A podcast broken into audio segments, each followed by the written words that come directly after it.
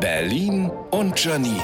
Die spitzeste Zunge der Stadt. Dies ist eine Liebeserklärung an Pilze. Ich gehe jetzt wieder ganz oft Pilze suchen. Mein Nacken schreit, nein! Mein Herz ruft, ja!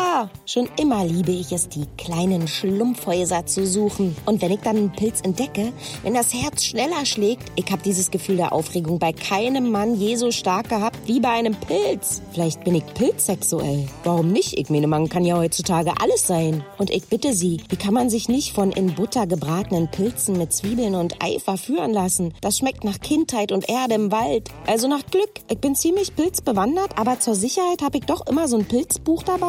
Also so eine App aus Papier quasi. Und selbst wenn ich keinen essbaren Pilz gefunden habe, dann doch neue schöne Schimpfwörter. Du fransiger Wulstling, du runzliger Keulenflecht. Wenn ich gestresst bin, mir der Wahnsinn da draußen zu viel ist, dann setze ich mich in die S-Bahn, fahre die 120 Stationen bis zur Endstation in irgendein Kaff in Brandenburg, zwei Schritte gemacht und hoppla steg im Wald und los geht's. Denn wenn ihr das Leben einen Korb gibt, geh Pilze sammeln.